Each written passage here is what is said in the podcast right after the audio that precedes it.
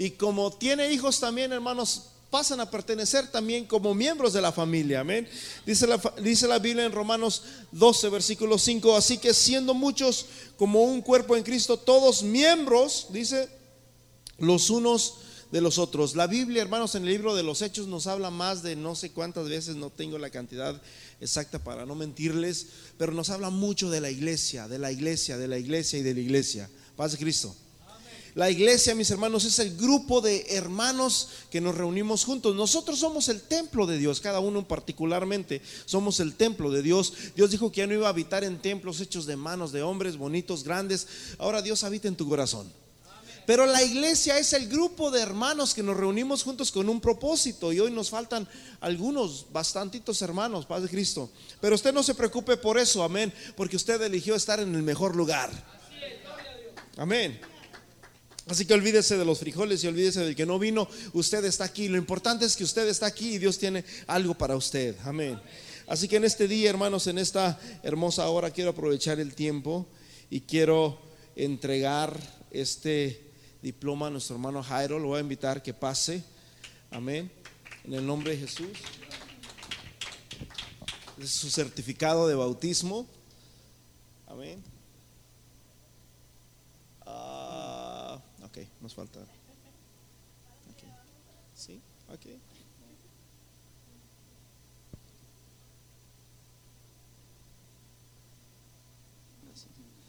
Amén. Bienvenido, amén. Dale un aplauso a Dios por la vida de nuestro hermano Jairo, amén. Ese es un certificado, hermanos, que certifica que él fue bautizado en el nombre de Jesús. Es un bonito recuerdo, yo tengo el mío todavía.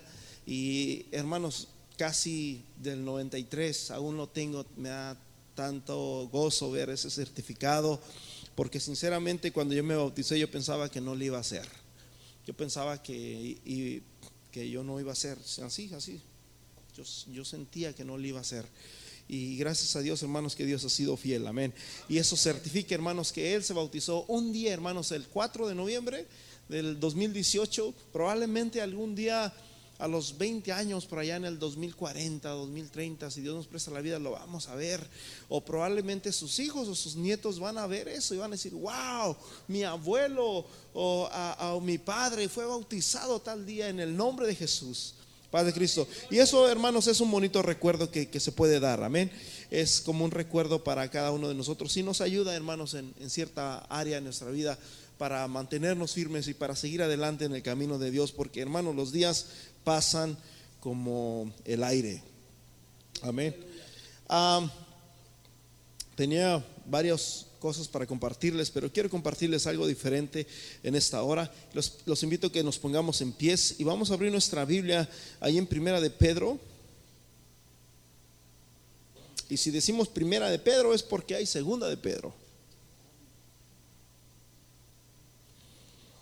El apóstol Pedro, mis hermanos, escribió sus cartas a la iglesia de Roma. Pedro por primera vez escribe a Roma o escribe a los gentiles. El que era el apóstol de los gentiles era quién? ¿Alguien sabe su nombre? Pablo, Saulo, ¿verdad? Pablo. Pablo era el apóstol de los gentiles, Pedro era de los judíos. Pero por primera vez, hermanos, Pedro, la roca, a quien Jesús le dijo, tú eres Pedro y sobre esta roca edificaré mi iglesia, hablando de, sí mismo, de Jesús mismo. Y le dijo, a ti te daré las llaves y todo lo que ates en el cielo será desatado en la tierra. Y Pedro por primera vez, hermanos, les escribe a los romanos, hermanos, 70 años, hermanos, 64 años después de Cristo, Pedro escribe esta carta de primera y segunda de Pedro. Paz de Cristo. Y vamos a leer en el capítulo... ¿Dónde empezamos?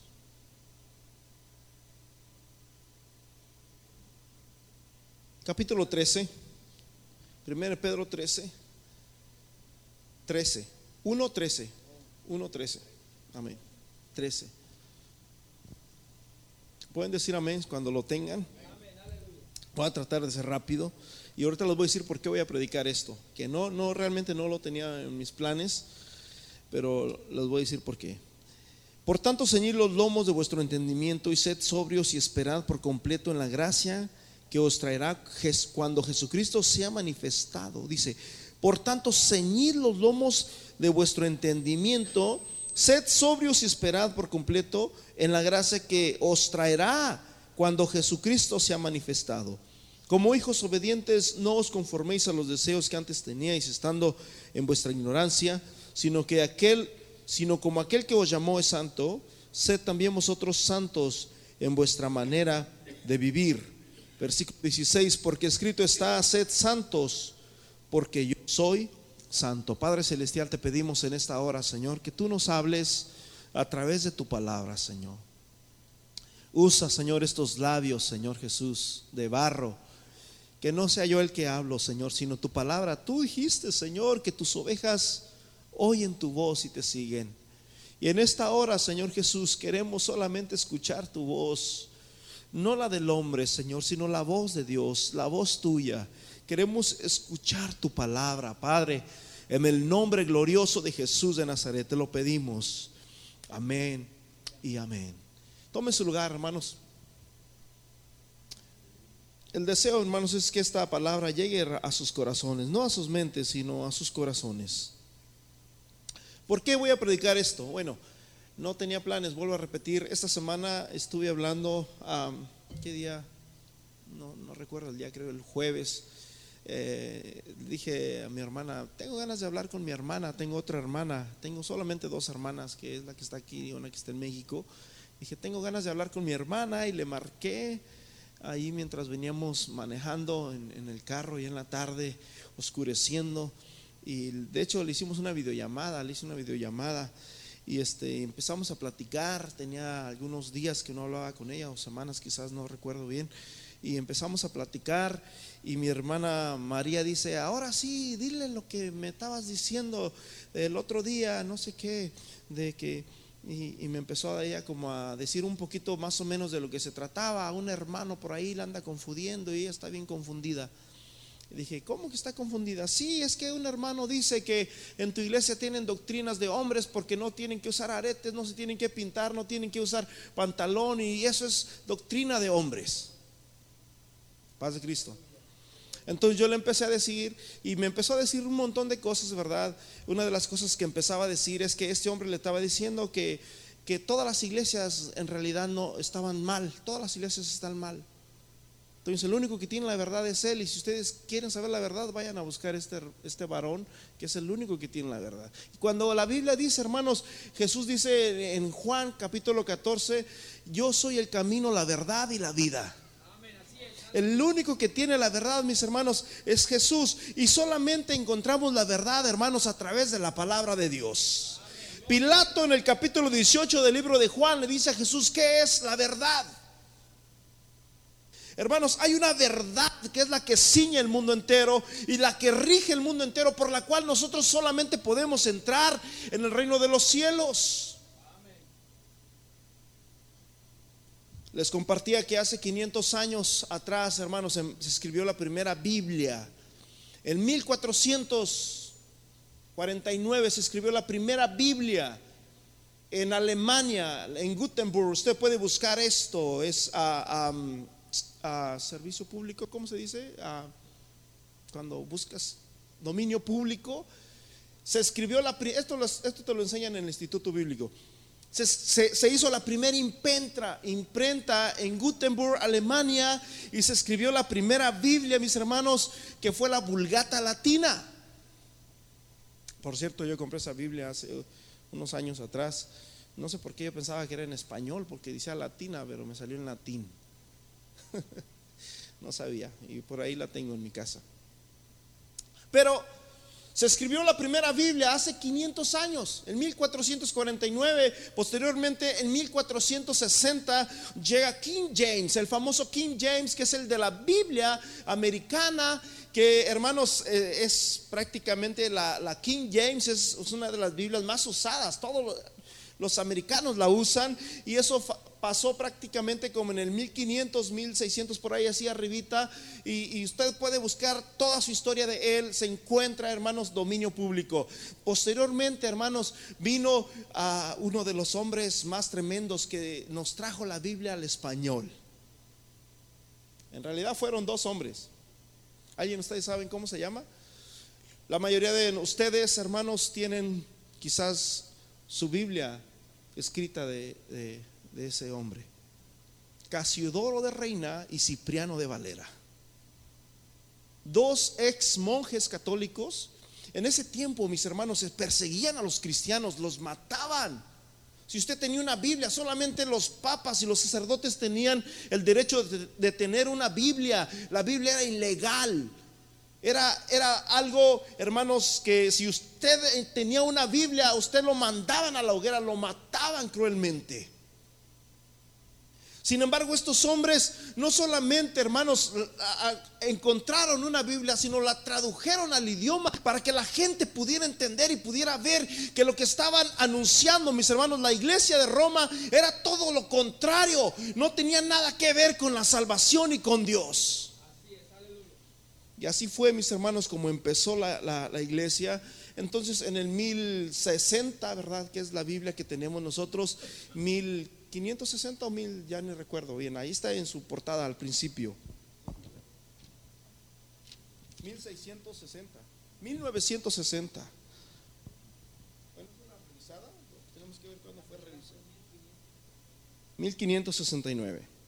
Hace 500 años atrás se escribió, hermanos, la primera Biblia. Este hombre, estos hombres eran españoles, vivían.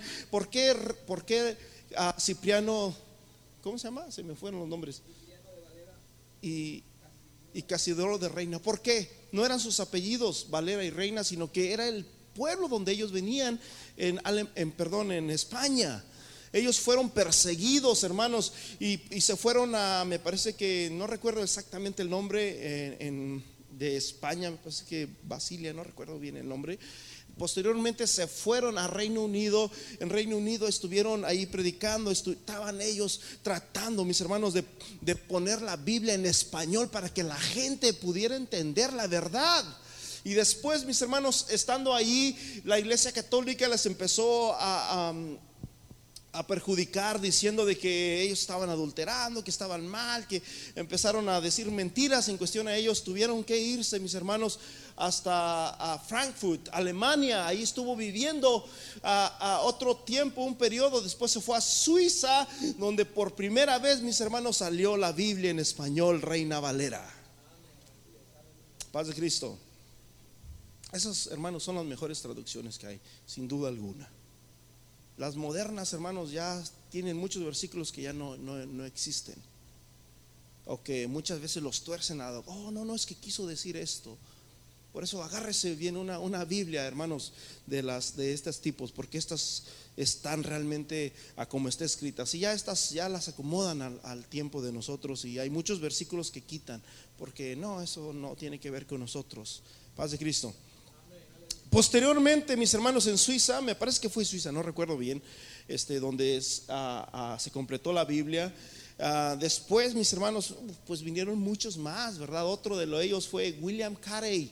William Carey vivió en 1770 y pico. Fue cuando Estados Unidos por primera vez se, se reveló de Inglaterra hace casi 250 años, por ahí así, 200 y pico años, y, él cuenta en su libro, en su historia, todo esto, lo que pasó, lo que pasó cuando estaban en guerra, cuando estaba este, estaban los franceses estaban en Canadá y estaban teniendo guerra y, y, pues aquí estaban los, los de Inglaterra y los españoles, ¿dónde estaban?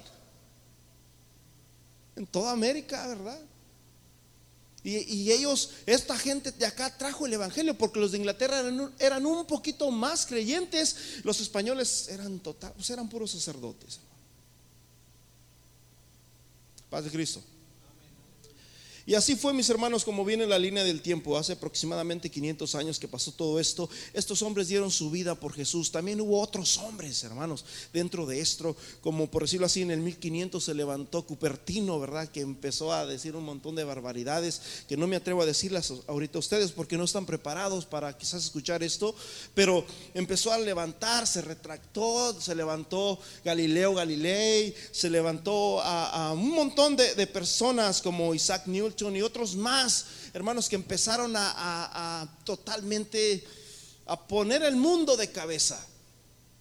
La mayoría de ellos, como Galileo Galilei, se retractaron y, antes de morir dijeron o, retractaron sus creencias, sus doctrinas, sus que eran totalmente contrarios en Dios, ya que la, el fin de ellos era negar que Dios existía y que el universo eh, eh, eh, ah, existe por sí mismo, que no necesita de un creador, que nosotros no venimos de la Biblia, que no, no venimos de que la Biblia es mentira, que es escrita por hombres, etcétera, etcétera. Todos esos hombres fueron unos cobardes porque a, la iglesia católica hasta ese punto, sí, sí, según ellos respetaban un poco la Biblia y los mataban porque estaban trastornando el mundo y todos negaron, sin embargo los cristianos, hermanos, hubo muchos miles de cristianos que murieron y dieron su vida, mis hermanos, en ofrecimiento por causa de la palabra de Dios.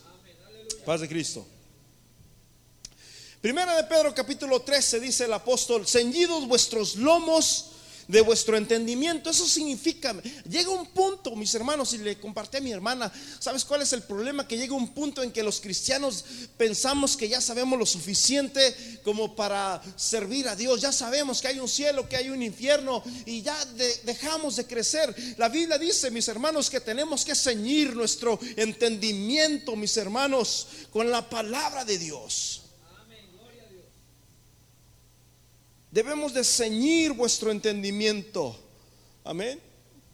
Y luego dice, como hijos obedientes no os conforméis a los deseos de este mundo. Y él decía a este hombre, no, es que ustedes pueden hacer todo eso. Ustedes pueden hacer todo eso. Le dije, eso es una mentira. Porque la Biblia dice exactamente aquí, mis hermanos, que Dios es un Dios santo. Y la palabra santo significa separado, apartado. Significa que Dios no puede pecar. Dios no tiene, mis hermanos. Dios ama al pecador, pero aborrece el pecado. Y aquí lo que el apóstol está diciendo, mis hermanos, es que Dios nos llamó a ser santos, dice el versículo 15. Ah, ah, y la palabra santo significa que somos un, pueblo separado. No somos igual que el mundo, mi hermano. No le estoy diciendo que usted tiene que ganarse la salvación de esta manera, pero sí le estoy diciendo que esto dice la palabra de Dios. Este hombre decía que no, sí se puede tomar, dice. Se puede echar un traguito, dice la Biblia ahí dice, por caso de tu enfermedad. Pero también dice la Biblia que poca levadura leva toda la masa. Porque Dios conoce tu corazón. Dios sabe si realmente tú estás enfermo o si es maña.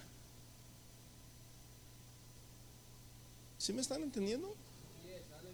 Hermano, esto no es nada personal para nadie, ok. Esto es lo que dice la palabra de Dios y, yo quiero compartirles lo que dice la palabra de Dios. Y la Biblia dice, hermanos, que Dios nos llamó a ser santos. Dios es un Dios santo y la palabra santo es separado. Así que usted eh, separa los jitomates cuando va a la tienda y usted dice, no, este no sirve, este tampoco, este sí sirve y los va separando, mis hermanos, porque usted quiere bueno. Amén. Dios de esa manera también dice la Biblia que Dios nos separa. Versículo 14 dice, como hijos obedientes, no os conforméis a los deseos que antes teníais, estando en vuestra ignorancia. Dice mi hermana que una, estaba otra muchachita ahí, que es su vecina, ¿verdad? Y le decía, ahora sí, ya ves, este, está mal ahí en tu iglesia, este, te voy a comprar esto, te voy a comprar aquello para que te mires bonita. Y dice mi hermana que ella duró varias semanas que estaba muy confundida no sabía qué hacer. Y le dije, no, es que no tienes que estar confundida porque solamente hay una sola verdad.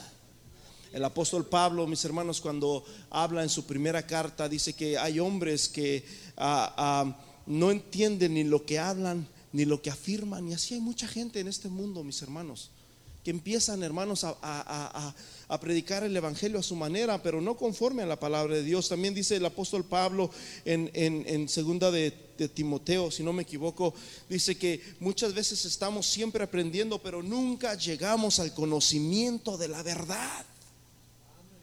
Hay una verdad de los hermanos. Fíjate bien, vamos ahí en primera de Timoteo, creo, me parece.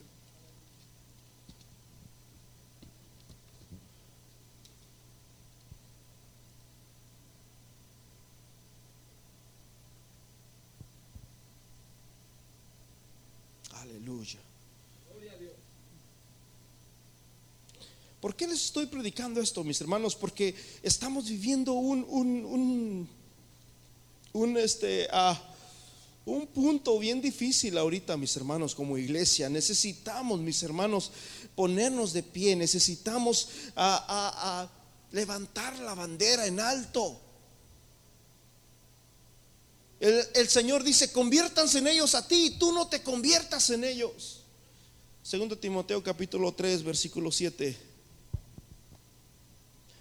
Estas están siempre aprendiendo y nunca, o sea, siempre están aprendiendo porque dice la Biblia que se amontonarán maestros conforme a sus propios pensamientos, sus propias concupiscencias. Y el otro día les compartía que si alguien sabe la Biblia es Satanás, porque mi hermana decía, es que me dice mucho de la Biblia. Le dije, si alguien sabe de la Biblia es el diablo, pero lo tuerce. Me dice mi hermana, no, pero él dice que si yo me pongo esto, no estoy pecando. Le dije, es lo que Satanás le dijo a Eva. Le dije, esa voz no viene de parte de Dios, sino esa voz que tú me estás diciendo es, viene de parte de Satanás.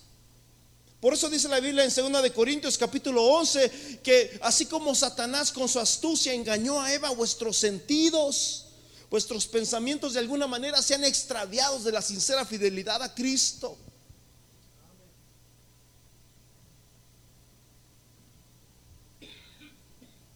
Le dije, no, es que esa voz no es la de Dios, esa voz se parece más a la de Satanás, porque el Señor dice, sed santos porque yo soy santo. Fíjate bien, ahí en el versículo, versículo 5 de ese mismo, ahí en ese capítulo, segundo Timoteo 3:5, dice que tendrán apariencia o sea, tendrán apariencia de santidad, tendrán apariencia de, cristianos, tendrán apariencia, pero dice solamente apariencia, pero negarán la eficacia de ella. Hermanos, tenemos que estar, hermanos, constantes. La Biblia, mis hermanos, nos habla, mis hermanos, que nosotros somos un pueblo especial. Yo les he compartido hace muchos años, andaba yo con el hermano Joel.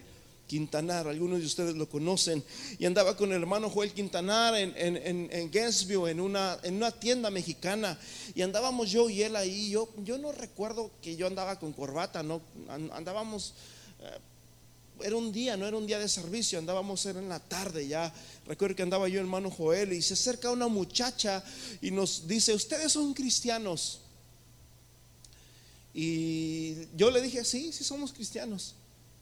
¿Por qué? Porque se conoce un cristiano. Paz de Cristo. No tienes que tener ahí un, un sign que diga soy cristiano, soy como los fariseos, soy, soy, no, no, no, no, no, no. Tú, tú tienes que ser como tú eres, pero tienes que obedecer como hijos obedientes a la palabra de Dios. Y nos dice, tú, ustedes son cristianos, sí, somos cristianos. Y yo, hermanos, rápidamente sin pensar, porque a veces uno habla sin pensar, yo le dije, ¿y tú? Y cuando dije, ¿y tú? Algo dentro de mí me dijo, ay, cómo eres tonto, ¿cómo se te ocurre decirle que si ella es cristiana, no la miras cómo anda? Porque hermanos, no se miraba muy cristiana, sinceramente. No la estoy juzgando porque no me gusta juzgar. Y lo que estoy hablando ahorita, vuelvo a repetir, no es para juzgar a nadie, es para que abramos los ojos. Y cuando yo le dije, ¿y tú? Ella me dice, sí, también soy cristiana. Y yo me quedé como, wow, paz de Cristo. Y es lo que dice en 2 Timoteo 3:5, tendrán apariencia de piedad. Apariencia, mis hermanos, significa tendrán apariencia de ser santos, tendrán apariencia de ser buenos cristianos, pero negarán la eficacia de ella. En el capítulo 4, 2 Timoteo 4, 1, te encarezco delante de Dios y del Señor Jesucristo que juzgará a los vivos y a los muertos en su manifestación. Dios juzgará, Jesucristo juzgará a los vivos y a los muertos. Y luego dice el 2, que prediques, que prediques la palabra. ¿Qué vamos a predicar, hermanos? La palabra. La palabra. No pensamientos, hermanos, no fábulas artificiosas. Que prediques la palabra, que instes a tiempo y fuera de tiempo, redarguye, reprende, exhorta con toda paciencia y doctrina. Hermanos, la doctrina es enseñanza, doctrina es, es lo que les estamos dando ahorita a ustedes. Hay una diferencia entre enseñanza y predicación, ¿sabían ustedes? Jesús, Jesús les, ah, predicaba a la gente, pero les enseñaba a los discípulos. Dice que después de que Jesús estaba por allá, le decían los discípulos, maestro, ¿qué quisiste decir con eso de la semilla? Y Jesús les enseñaba, ah, mira, lo que pasa que el Evangelio es como la semilla, que tú vas y la siembras, pero después viene la noche, viene el hombre malo y siembra la mala semilla. Jesús les enseñaba a sus discípulos y es lo que estamos ahorita haciendo con ustedes, enseñándoles, hermanos, predicar, predica la palabra, inste a tiempo y fuera de tiempo, redarguye, reprende, exhorta con toda paciencia y enseñanza y doctrina. Versículo 3 dice, porque vendrá tiempo. Hermanos, yo creo que esos tiempos, sin duda alguna, ya son. Escúchame bien, si en esos tiempos, en estos tiempos, hace dos mil, perdón, en el 2000, perdón, en el año 70, en el año 70, después de Cristo, haz cuenta que Jesús ya murió hace 70 años. Porque, hermanos, el, siglo no se cuenta cuando Jesús nació, sino cuando Jesús murió. Ahí es donde comenzó la línea del tiempo de que estamos viviendo ahora. ¿Por qué sabemos que estamos en, en noviembre, ¿qué? 18 del 2018? Ah, porque es después de Cristo, ¿verdad? Pero después de la muerte de Cristo. Luego dice, porque vendrá tiempo cuando no sufrirán la sana doctrina, sino que teniendo comezón, o sea, sí quiero escuchar, me gusta, me gusta escuchar, pero dice que tendrán, teniendo comezón de oír, se amontonarán maestros conforme a sus propios ¿qué? pensamientos, es lo que significa concupiscencias, conforme a sus propios pensamientos. Y luego lo que dice el versículo 4, mi hermano, y escúcheme bien, fíjate bien. Y apartarán de la verdad que entonces hay una verdad, ¿verdad? Y usted, hermanos, como dice el apóstol en, ¿dónde es? Me parece que es Primera de Corintios capítulo 15 o, en el último, no sé si es Primera de Corintios en el último capítulo o Segunda de Corintios, donde dice cada uno de vosotros mire, pruébese a sí mismo si está en la verdad. Paz de Cristo. Dice, apartarán. ¿Quién apartarán? Los maestros que se van a levantar apartarán de la verdad del oído y lo volverán a la mentira, que es fábula. Entonces aquí es donde nosotros tenemos que ponernos las pilas, aquí es donde nosotros, mis hermanos, tenemos que pensar, hermanos, a, afinar el oído, porque dice la Biblia, mis hermanos, que debemos, hermanos, de escudriñar si realmente, hermanos, lo que estamos escuchando es la palabra de Dios o es un engaño de Satanás. Porque Satanás dice la Biblia que Él es el enemigo del mundo. Satanás es el que tiene el control del mundo, es el príncipe de la potestad del aire. Entonces, hombres con apariencia de piedad, hombres con apariencia de santidad, hombres con apariencia de cristianos, pero niegan la eficacia de ella. ¿Cómo no? Sí se puede, tú no necesitas eso. Hermano, yo no, yo no juzgo a nadie. Y yo le dije a mi hermana, nosotros no estamos ahí en la puerta diciendo, no, hermano, usted no puede entrar porque eh, no trae la camisa blanca. No, no, no, usted no puede entrar porque no trae corbata. No, no, no, usted no puede entrar porque trae... No, no eso, eso es muy aparte. Pero sí tenemos que predicar la palabra de Dios. Y usted, hermanos, como buen oyente, como buen cristiano, debe de aprender a escuchar la palabra de Dios y debe de entender que la palabra de Dios, hermanos, nos llama a que nosotros seamos un pueblo santo. Así es, aleluya. El Espíritu dice claramente que en los postreros tiempos muchos apostatarán de la fe. 1 Timoteo 4, 1. Ellos, la Biblia, hermanos, fue escrita por aproximadamente 40 hombres. 40 hombres, entre ellos fueron hombres agricultores, algunos fueron algunos monarcas, uno, algunos reyes también y, pescadores, de todo, hermano, hubo, está escrita la Biblia. Fueron 40 hombres aproximadamente en un aproximado de 1500 años. Ahora, se lo vuelvo a repetir. La Biblia fue escrita aproximadamente por 40 hombres y no tiene contradicción alguna. Por 40 hombres, ¿sí? En un aproximado de 1500 años. El último libro de la Biblia se escribió 400 años antes de Cristo. Y el primer libro o, el Nuevo Testamento se escribió hace dos mil años. Hace dos mil años que el Espíritu le habló a, Pablo y le dijo, pero el Espíritu dice claramente que en los postreros tiempos algunos apostatarán de la fe, escuchando espíritus engañadores y a doctrinas de qué? De demonios. En ese tiempo, en este tiempo, hace dos mil años, 70 años después de Cristo, mis hermanos, ellos ya, ya, ya tenían, ya estaban, ¿qué se puede decir? Ah,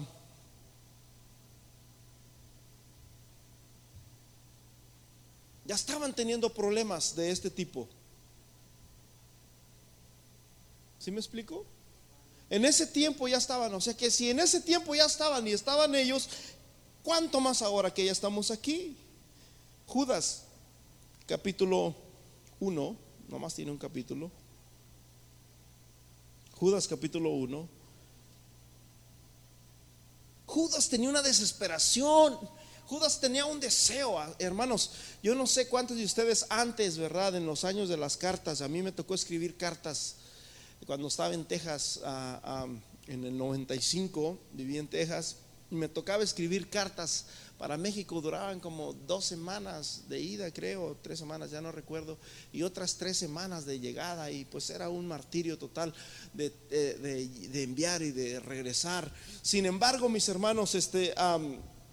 Judas tenía ese deseo también. Eh, por comunicarse con, los hermanos, por advertirles a los hermanos, pero ¿por qué tenía un deseo Judas? ¿Cuál era el propósito? ¿Cuál era el ardor en su corazón que él tenía para poder comunicarse con los hermanos? En Judas capítulo 1, versículo 3 nos dice cuál era la razón por la cual Judas tenía ese deseo en su corazón de poder expresar, de poder hablar a los hermanos, de poder advertirles que tuvieran cuidado de estas cosas. Amados por la gran solicitud. Tenía una solicitud Judas en escribir. Tenía un deseo tremendo Judas de escribir acerca de vuestra común salvación. Me, me ha sido necesario escribirlos exhortándoos que dice que contendáis Hermanos, contender significa pelear. Significa defender. Paz de Cristo. Amados, por la gran solicitud que tenía de escribirlos acerca de vuestra común salvación, me ha sido necesario exhortados que contendáis. Cuando la Biblia dice que Jesús nos llamó a paz. Y el apóstol Judas dice que nosotros debemos de contender o debemos de defender, mis hermanos ardientemente, dice, por la fe que ha sido una vez dada a los santos. ¿Cuántos tienen una fe? Hermanos, y esa fe es para quienes, no es para los impíos, no es para los pecadores, es para los santos, porque dice en primera de, de Pedro capítulo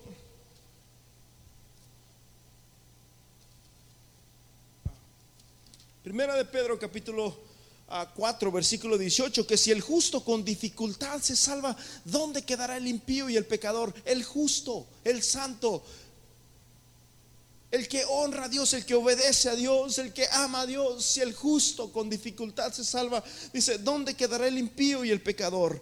La palabra de Dios, el, el, mensaje de Dios, hermanos, se nos ha sido dado, hermanos, para que seamos santos, para que vivamos en santidad.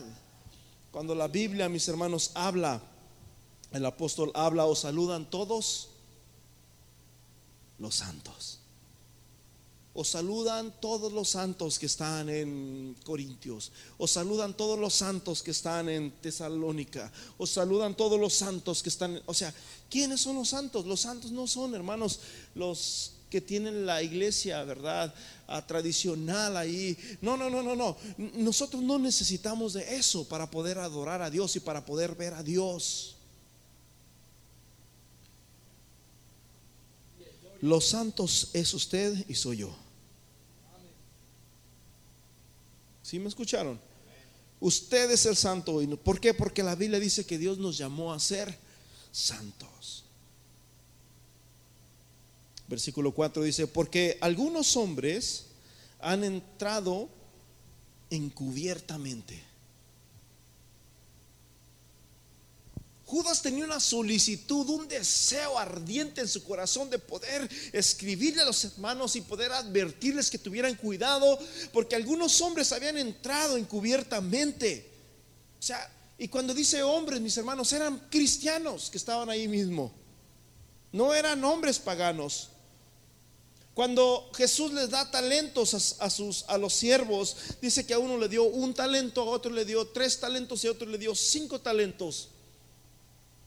Cuando se llegó la hora de la ciega, Jesús viene o, o, viene el mayordomo y el que tenía cinco le dio diez y el que tenía tres le dio seis y el que tenía uno lo enterró. Porque tenía celos de que porque a mí solamente me dio uno, a qué le da y a mí no me da. Y la palabra, mis hermanos de Dios, nos dice que el Señor le dijo, siervo malo y negligente. No le dijo, no le dijo impío, no le dijo ateo, le dijo siervo. Paz de Cristo.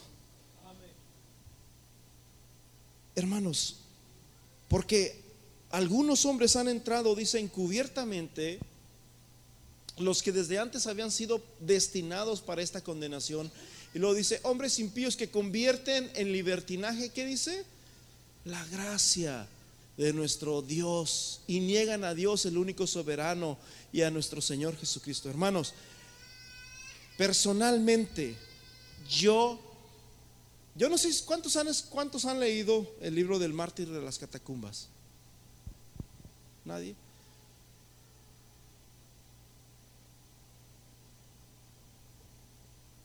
El mártir de las catacumbas habla en el año 200 después de Cristo, nos habla una hermosa historia, preciosísima historia de cómo los cristianos morían por esto. Pero de hecho, en el año 40 después de Cristo, se levantó, se me fue el nombre del emperador, y empezó, me parece, ah, no recuerdo, empezó a, matar a los cristianos y, ahí fue donde la mayoría de los apóstoles fueron muertos por causa del, Evangelio. Y así pasó los apóstoles y todos los cristianos. 200 años después se escribió el libro de, lo, de las catacumbas, el mártir de las catacumbas, en el año 300 este, por ahí, así como en el año 322, si no me equivoco, vino otro emperador que se llamaba Constantino. Y este emperador se hizo cristiano, supuestamente entre comillas, y según verdad la tradición, aunque es, ah, me parece que tenía una esposa que no recuerdo si era su hermana, ahora la esposa de su, de su hermano, algo así. Había muchas cosas por ahí, pero de una o de otra manera los cristianos resucitaron, vivieron y, salieron de las catacumbas. Paz de Cristo.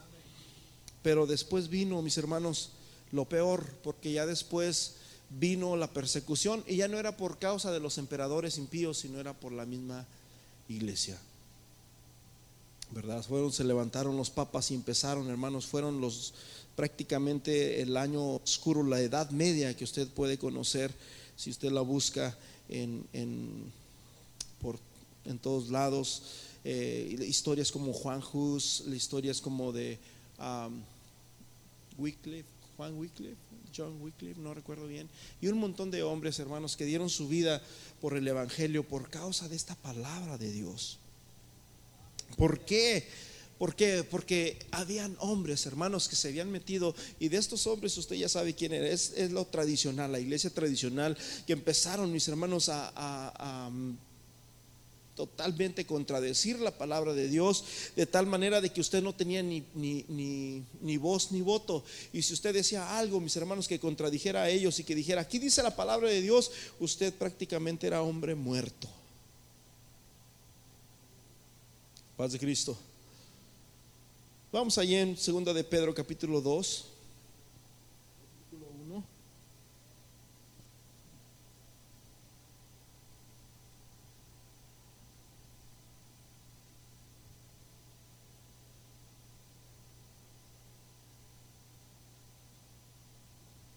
Pero hubo falsos profetas entre el pueblo, como habrá entre vosotros falsos maestros que introducirán, ¿qué dice?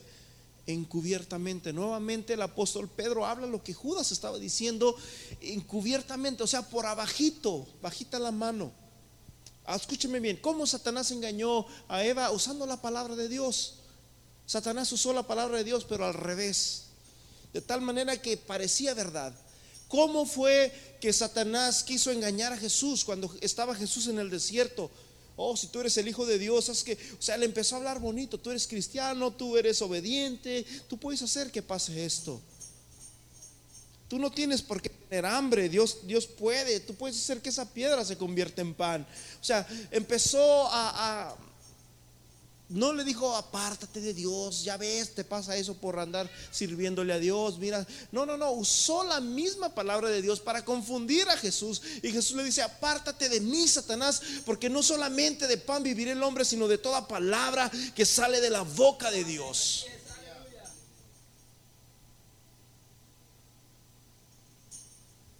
Jesús les está diciendo a sus discípulos que es necesario que Él sea sacrificado y que ah, él, muera y que sea resucitado a la tercera vez. Y le dice Pedro, maestro, ten compasión de ti mismo, ¿cómo vas a decir eso? Y Jesús le dice, no le dijo Pedro, sino le dijo, apártate de mí, Satanás, porque me eres tropiezo. Paz de Cristo, hermanos. Entonces Satanás siempre va a usar la palabra de Dios para poder engañarnos y para poder eh, manipularnos. Mi hermana, hermanos, estaba, estaba muy confundida. Y, ella al final me dice, qué bueno que te hablé. Yo le hablé muchos versículos que no le estoy dando a ustedes ahorita. Me dice, qué bueno que te hablé. me dice, me siento muy bien. Y porque este hermano le empezaba a decir todo eso, ¿verdad? Dice, pero hubo falsos maestros que introducirán encubiertamente herejías destructoras y aún negarán al Señor Jesucristo que lo rescató, trayendo sobre sí mismo destrucción repentina. Y muchos, y luego dice el versículo 2, y muchos, hermanos, tristemente, muchos, por causa, mis hermanos, de, la mentira, por causa, mis hermanos, eh, como estábamos leyendo allá en Timoteo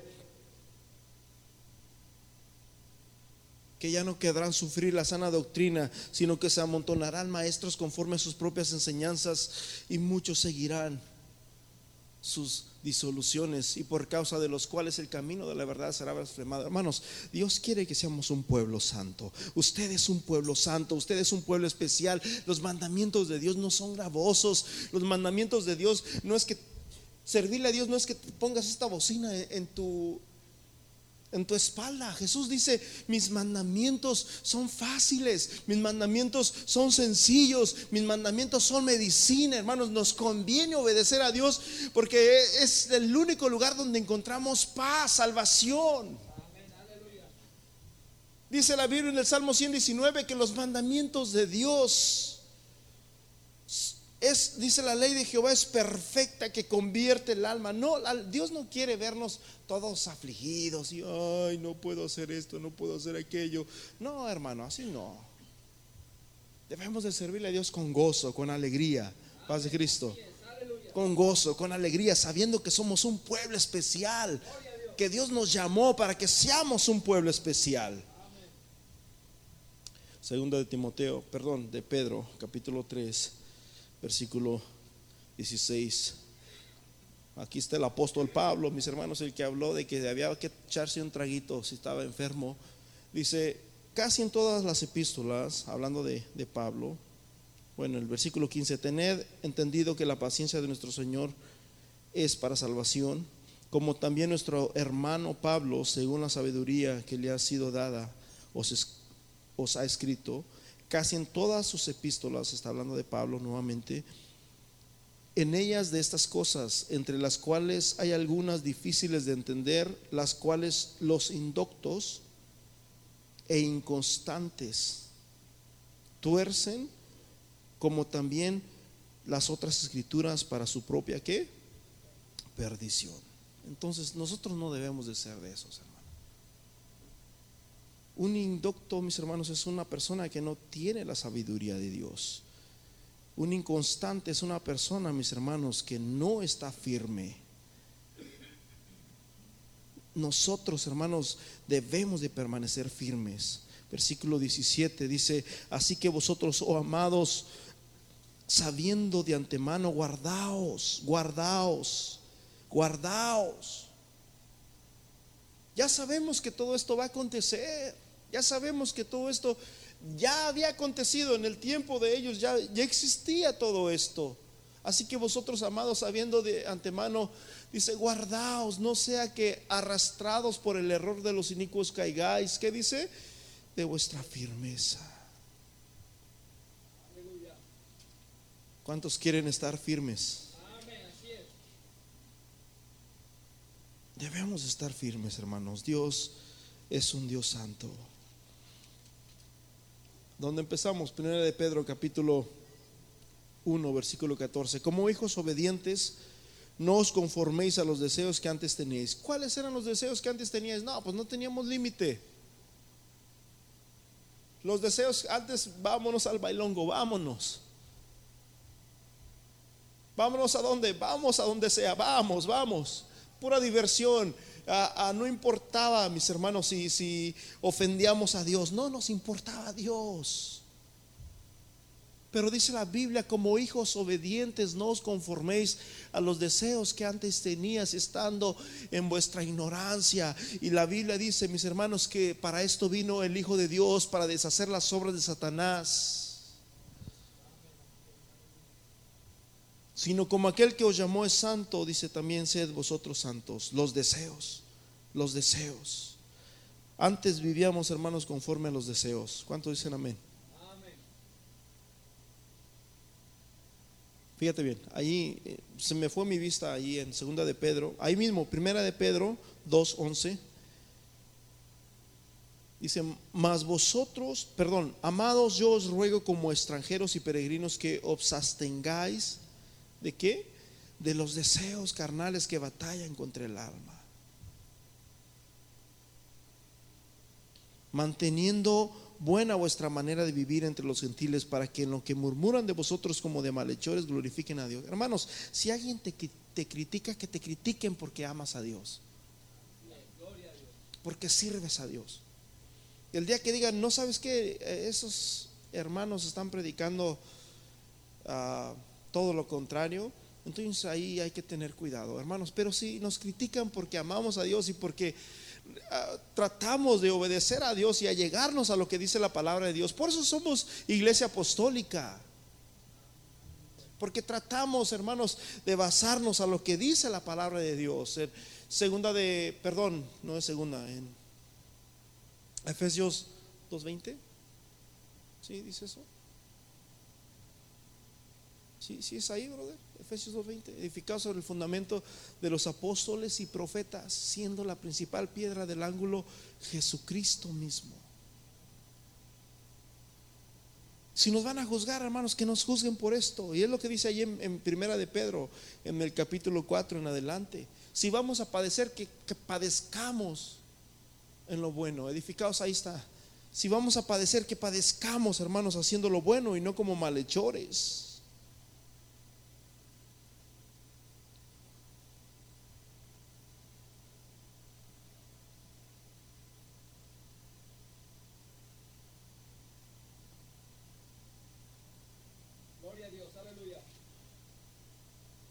De Cristo.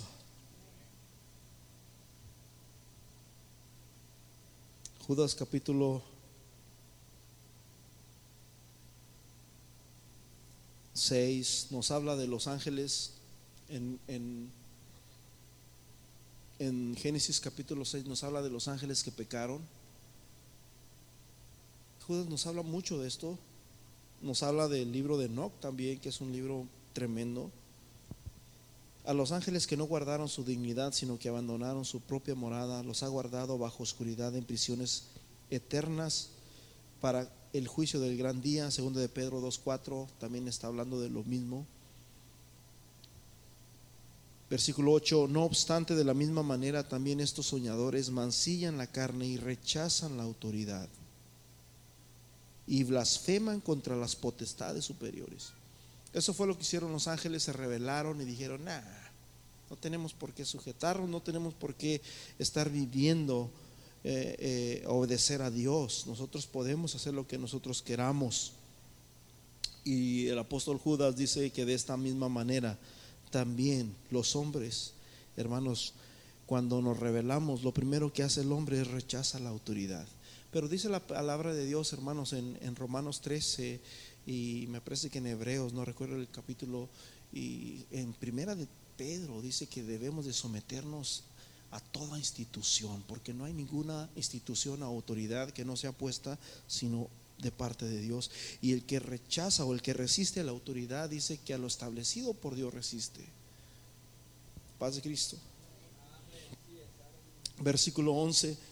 Hay de ellos porque han seguido el camino de Caín y se lanzaron por el lucro del error de Balaam y perecieron en la contradicción de Coré. Wow, eso está tremendo, mis hermanos. Eso, eso de, los, de los hijos de Coré se encuentra en números 16, capítulo 1.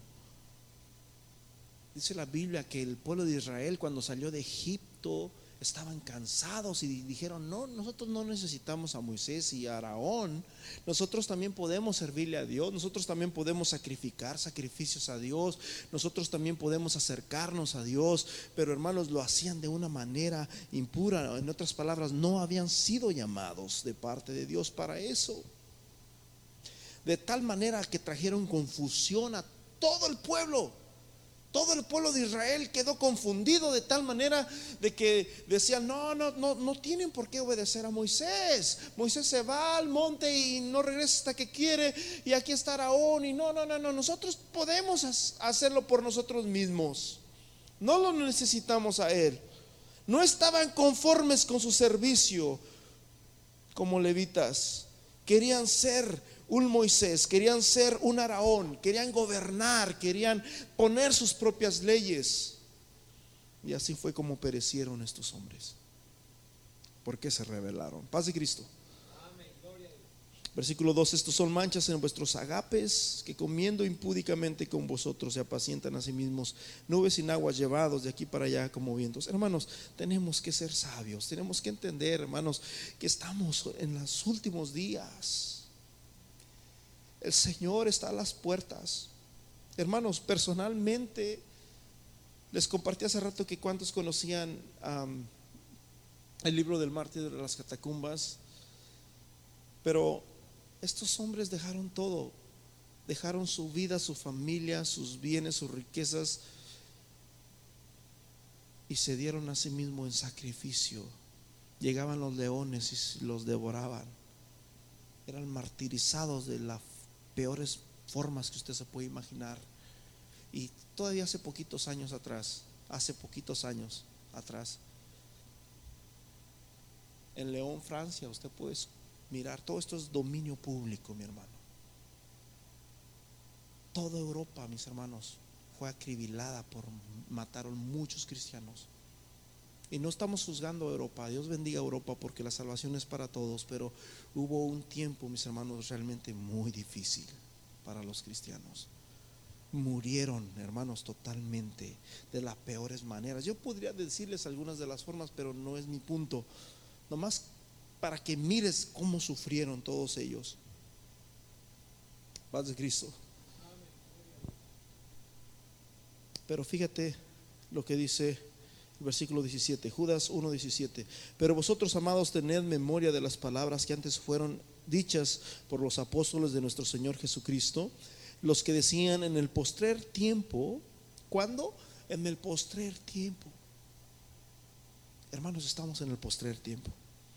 Dice el libro de Daniel que la ciencia se aumentará y las potencias de los cielos serán sacudidas. Y vemos, hermanos, incendios, vemos terremotos. Jesús dijo que iba a haber terremotos, iba a haber guerras y rumores de guerras, hambres, pestes, destrucción y todo esto es necesario que acontezca, pero no aún no será el fin. Los que decían en el postrer tiempo habrá burladores, habrá burladores que andan según sus malvados que deseos. Hermanos, no debemos de andar según nuestros deseos. La palabra de Dios no es para imponerte. La Biblia dice, mis hermanos, que nosotros solamente debemos de sembrar la palabra de Dios. Pero dice que en aquel día Dios es el único, porque Jesús dijo, no arranques la cizaña, no sea que arranques también al trigo. El único, hermanos, donde va a ser separado el trigo de la cizaña va a ser en aquel día cuando estemos con Dios. Dice la Biblia que Dios va a separar el trigo. De hecho, los ángeles son los que van a separar el trigo de la cizaña. Y dice en, Mateo 25 que le dirá a los, de su derecha, vengan para este lado, y a los de su izquierda, vengan para este lado. Y Dios va a empezar a separar y va a sacar lo bueno de entre lo malo. Paz de Cristo. Y así es como Dios trabaja. Entonces no debemos de andar según nuestros deseos, hermano. Versículo 19, estos son los que causan divisiones, los sensuales que no tienen el espíritu. ¿Sí? Pero vosotros, amados, edificados sobre vuestra santísima fe, orando en el Espíritu Santo, conservados en el amor de Dios, esperando la misericordia de nuestro Señor Jesucristo, que es para vida eterna. Hermanos, hay muchísimas escrituras como usted no se puede imaginar de esto. Yo pudiera durar aquí tres días enseñándoles toda la palabra de Dios de esto. Pero usted tiene, mis hermanos, que escuchar la palabra de Dios. Usted tiene que empezar a afinar su oído, mis hermanos, porque estamos viviendo en tiempos difíciles. Y Jesús dijo, ¿de qué aprovecha al hombre que gane su alma? Escuchaba a uno de mis escritores favoritos, John Bevere. A, mí me encantan los libros de John Bevere, son mis libros favoritos. Mi hermano Lupe sabe. Y mis libros favoritos son los de él. John B. Beard dice que en una ocasión vino una hermana y le dijo, hermano, la verdad me siento muy, ah, ¿cómo le dijo? Me siento en mis emociones, siento como que no, no soy yo, como que no, no, no tengo, no recuerdo la palabra que usó, eh, la imagen que yo quisiera. Y dice que, que el hermano Vivir le dijo, es exactamente así, así tienes que estar, porque en la Biblia no tienes que tener una imagen propia, sino la imagen de Cristo. Y lo explica muy bonito, ¿verdad? Yo no se los puedo explicar bien, pero hermanos, les da una tremenda enseñanza. Y dentro del cristianismo, mis hermanos, nos enseña a vivir, como dijo el apóstol Pablo, ya no vivo yo, más Cristo vive en mí. Y lo que vivo en la carne, no lo vivo en mis deseos, sino lo vivo en la fe del Hijo de Dios, por el cual mismo me amó y al cual sirvo. Así que ¿cómo debemos de vivir, hermanos? Debemos de vivir en la fe, debemos de vivir, mis hermanos, eh, eh, creyendo que, que Dios nos ama, creyendo, mis hermanos, que necesitamos de Dios. Hebreos 12, 14, seguir la paz con todos y la santidad, sin la cual nadie verá al Señor.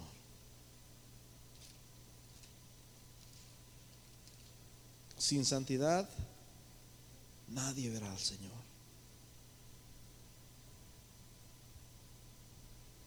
Colosenses 2, 8, mirad que nadie os engañe por medio de filosofías y huecas sutilezas, según las tradiciones de los hombres porque eso sí son tradiciones de los hombres, hermanos. Lo que estamos hablando aquí es lo que dice la palabra de Dios. Conforme a las tradiciones de los hombres, conforme a los rudimientos del mundo y no según Cristo. Y no según Cristo. Por eso dice la palabra de Dios, hermanos, en, ahí en, en Primera de Timoteo, fíjate bien, Oh, hay muchísimas escrituras, hermano. Realmente hay muchísimas escrituras de todo esto. 1 Timoteo capítulo 6 dice, si alguno enseña otra cosa y no se conforma a las sanas palabras de nuestro Señor Jesucristo y a la doctrina que es conforme a la piedad, está envanecido y no sabe nada.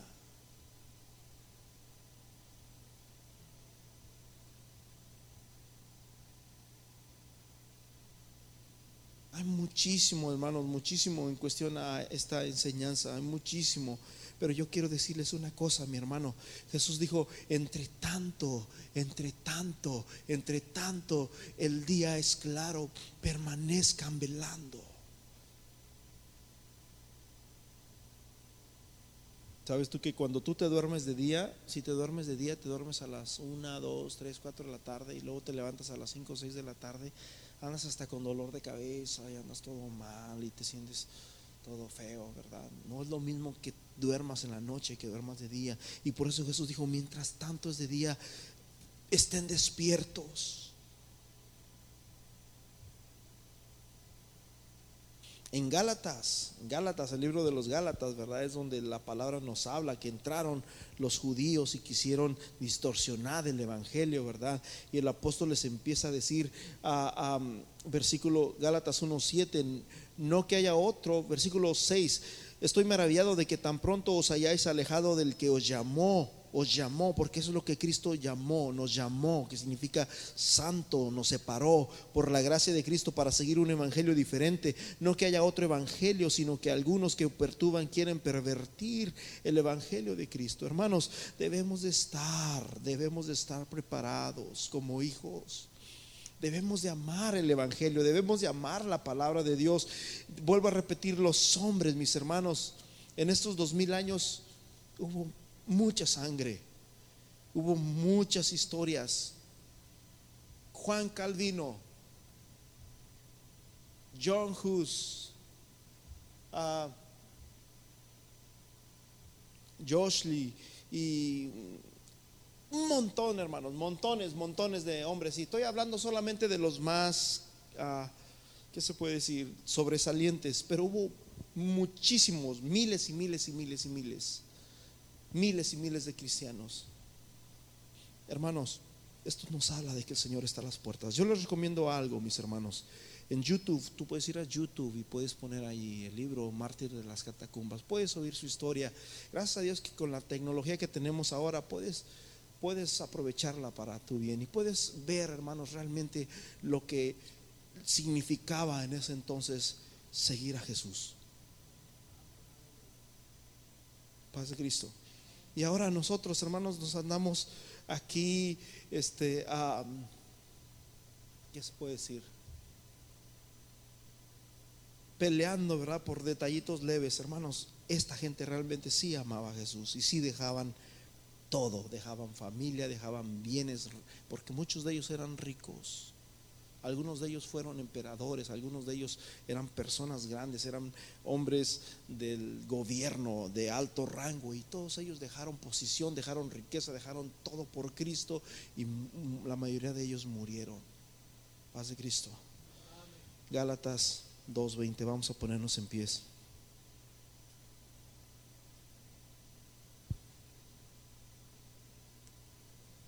Dice, con Cristo estoy juntamente crucificado.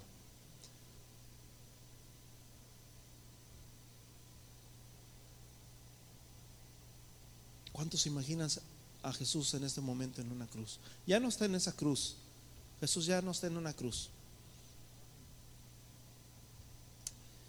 El otro día estaba escuchando una hermana pentecostal, ah, no recuerdo su nombre, ella es hindú, dice que los hindús tienen más de mil dioses. Eh, y dice esta hermana que muchos de esos dioses los tenían colgando en sus cuerpos. Pero dice que cuando ella conoció la verdad de Jesús, ya no necesitaba colgarse a aquellos dioses, porque ahora el Dios verdadero la cargaba a ella. Con Cristo estoy juntamente crucificado, ya no vivo yo, mas Cristo vive en mí. Y lo que ahora vivo en la carne, lo vivo en la fe del Hijo de Dios, el cual me amó y se entregó a sí mismo por mí. Hermanos, hay una eternidad. Dios nos llamó a ser santos y a ser eternos.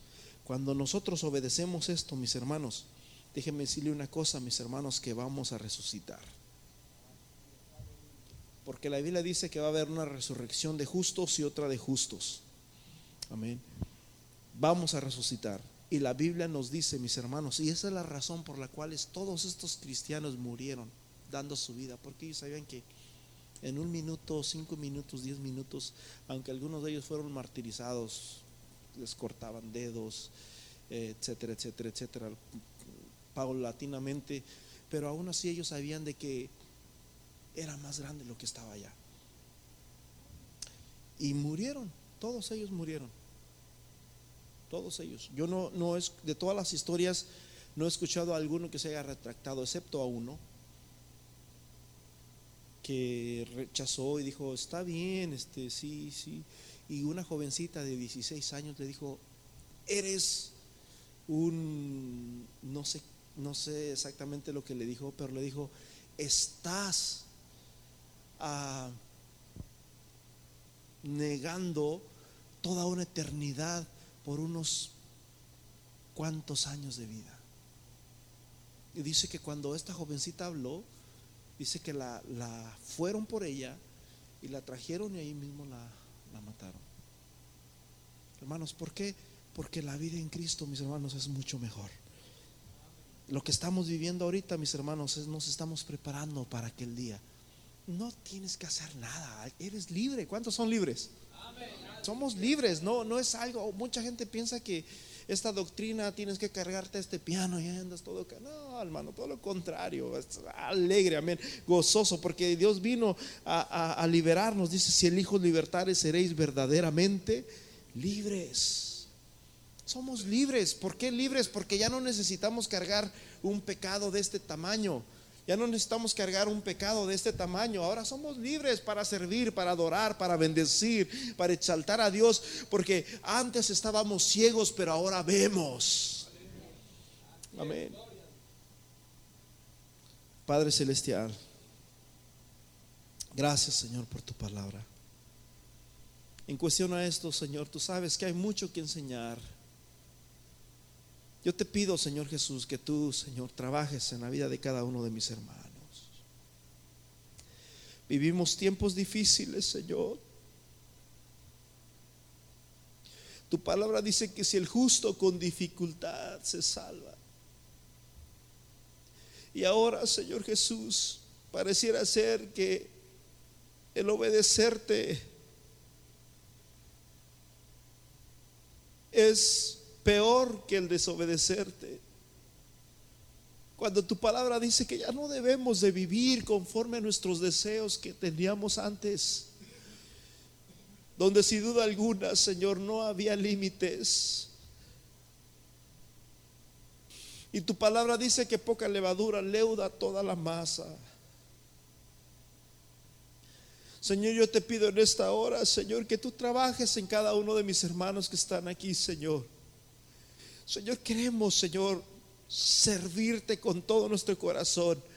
Enciende el fuego, Señor, una vez más. Enciende esa llama, Señor. Así como le dijiste a Timoteo, Señor, el apóstol Pablo, avive el fuego del don de Dios en tu vida. Enciende el fuego de Dios en esta hora, Señor aquel pabilo, Señor, que humeaba o probablemente ya no servía para nada, que vuelve a encenderse en el nombre de Jesús. Te pido en esta hora, Señor Jesús, que tú bendigas, que tú enciendas ese fuego, Señor, esa llama santa.